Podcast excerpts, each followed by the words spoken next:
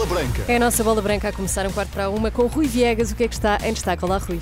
Olá, viva a guerra em Israel, também em português. Ainda o feito do nosso rugby ou o apelo saudita no feminino. Vamos a isso, bola branca desta segunda-feira. Boa tarde. A maioria dos jogadores portugueses em Israel já abandonou o país. O conflito em curso com o Hamas já está a atingir também o desporto, o futebol em particular, e com atletas lusos envolvidos. É o caso do guarda-redes Miguel Silva, que fugiu à pressa após o escalar da violência na região. O guarda-redes ex-Vitória, agora no Beitar de Jerusalém, dá conta das dificuldades em sair de Israel, acabou por conseguir viajar até Madrid, onde fez escala esta manhã e falou a bola branca. Cheguei a marcar um voo, depois foram vários cansados e um, graças a Deus viemos diretamente para Madrid, já estamos perto do festival. Agora chegamos às, às 3 da, 3 da tarde do festival, só mesmo marcando com companhia israelita é que conseguimos, porque estas companhias estavam todas a cancelar eh, os voos, ninguém queria, queria aterrar em Israel. Então foi, optámos por marcar, marcar esta, com esta companhia israelita e eh, foi o que fizemos. É?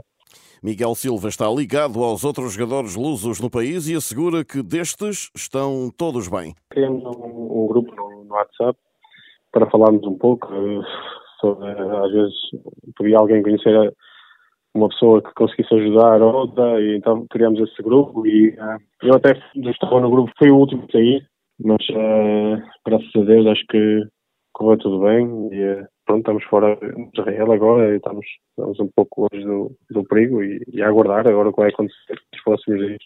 O guarda-redes eh, Miguel Silva cumpre a segunda época em Israel, onde até já assistiu a outros ataques, mas nada como agora sucedido junto à fronteira de Gaza. Claro que uma pessoa né, já sabia esperar um pouco de, de Israel. Quando, quando assinei lá, já foi um bocado com, com consciência disso pronto, às vezes há aqueles ataques lá e já cheguei a ver alguns entrarem nas ruas com os carros e contra as pessoas e assim. Pronto, era uma coisa que, que, que já tínhamos um bocado noção. Mas claro, como isto não estava, não estava nada à espera de, disto. Já regressaremos ao futebol. Para já, o presidente da Federação de Rugby pede a profissionalização dos jogadores e um local para a modalidade em Portugal. Carlos Amado da Silva, na manhã seguinte à primeira vitória portuguesa num campeonato do mundo. Nós temos que ter um espaço nosso que não temos, onde possamos trabalhar. Se temos as condições uh, materiais indispensáveis, nós temos qualidade. Nós temos uma equipa agora que é, é semi-profissional. Temos metade dos jogadores que jogam em França, são profissionais. E agora vão continuar a um alto nível. Os outros vão para Lisboa, são médicos, são engenheiros, são, sei lá, são economistas, são o que é que seja, têm várias profissões, mas não são profissionais de rating. É evidente que vão descer, ou iriam descer de, de, de, de, nível competitivo. Portanto, o que é que é fazer? É tornar a equipa dos lusitanos, que é a Federação Nacional dos residentes em Portugal, dos que jogam em Portugal, profissional. Isso vai ter que ser para competir na Supercup, na Europa, na América do Sul e na África do Sul. Importante, segundo o Amado da Silva, é também manter as condições que a seleção de rugby teve na preparação da prova mundial. Se conseguimos ter essas condições de trabalho, como outros tiveram, e que nós tivemos também estes três meses finais, nós podemos fazer muitas coisas. Portanto, o rugby deu um salto enorme.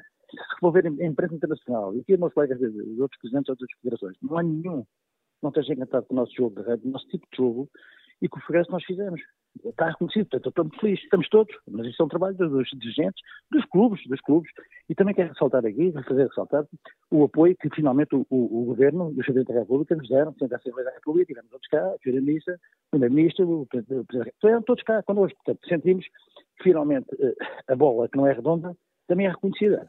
O Presidente... Isso é sempre bom para nós o presidente da Federação Portuguesa de Rugby, Carlos Amado da Silva. A seleção regressa amanhã às 19h40 a Lisboa. E afinal, Rafael Guerreiro já não vai voltar à seleção. O lateral esquerdo do Bayern lesionou-se outra vez e não deverá ser substituído na convocatória para os jogos do Sexta no Dragão contra a Eslováquia e de hoje a oito dias na Bósnia. Se vencer os eslovacos, Portugal está no Campeonato da Europa de 2024. O primeiro treino do reencontro da equipa das Quinas está marcado para as 18 horas horas desta segunda-feira, 45 minutos antes, a conferência de imprensa de um dos 26 eleitos, também em Oeiras. Outra seleção lusa, a do Sub-21, começa a ensaiar os embates com Bielorrússia na sexta em Barcelos e com a Grécia quatro dias depois, na terça-feira, em Guimarães, na corrida ao Campeonato da Europa da categoria em 2025. Os comandados de Rui Jorge juntam-se hoje em Arcos de Valdevez, com treino às 18 horas e um jogador a falar antes às 17h40. E está confirmado pela Federação Portuguesa de Futebol o Vilar de Perdizes Porto da Taça de Portugal vai disputar-se em Chaves. Jogo às 20h45 de dia 20. O Vitória de Guimarães anunciou Clinton Udé por três épocas. O extremo brasileiro de 21 anos estava livre depois de rescindir contrato com Londrina. E está por encerrar a sétima jornada da Segunda Liga, ainda hoje. Para o efeito, às 20h15 joga-se o Aves Penafiel. Depois de Ronaldo, Benzema ou Neymar, as mulheres. A Arábia Saudita quer apostar forte no futebol feminino e para isso tenta recrutar estrelas do futebol português e mundial. Um trabalho da jornalista Inês Braga Sampaio. Os contactos não são diretos. Chegam através de um intermediário de confiança, sempre homem, porque os clubes sauditas recusam contactar diretamente com agentes mulheres. A primeira estrela a rumar à Arábia Saudita foi a nigeriana Ashley Plumtree, um dos destaques do Mundial. O interesse já chegou a Portugal.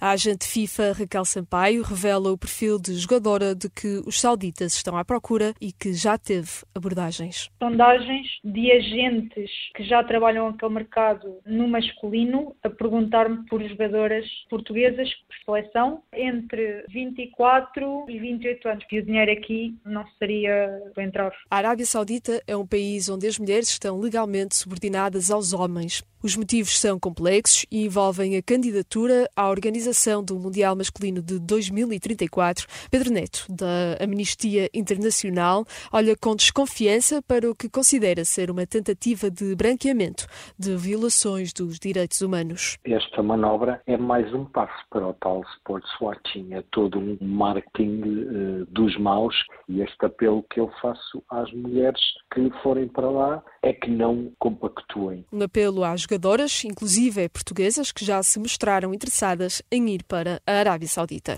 A aposta da Arábia Saudita também no futebol feminino, um trabalho de Inês Braga Sampaio, já disponível em rr.pt. A hora certa às outras notícias. Para todos, um abraço.